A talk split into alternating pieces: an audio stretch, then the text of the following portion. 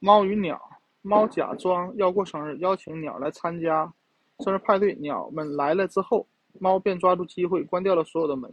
这样一来，鸟儿们全部成了猫的盘中餐，接二连三地进了猫的肚子。就算面对好事，也不要动若趋之若鹜，因为你无法看清好事的背后还藏着什么。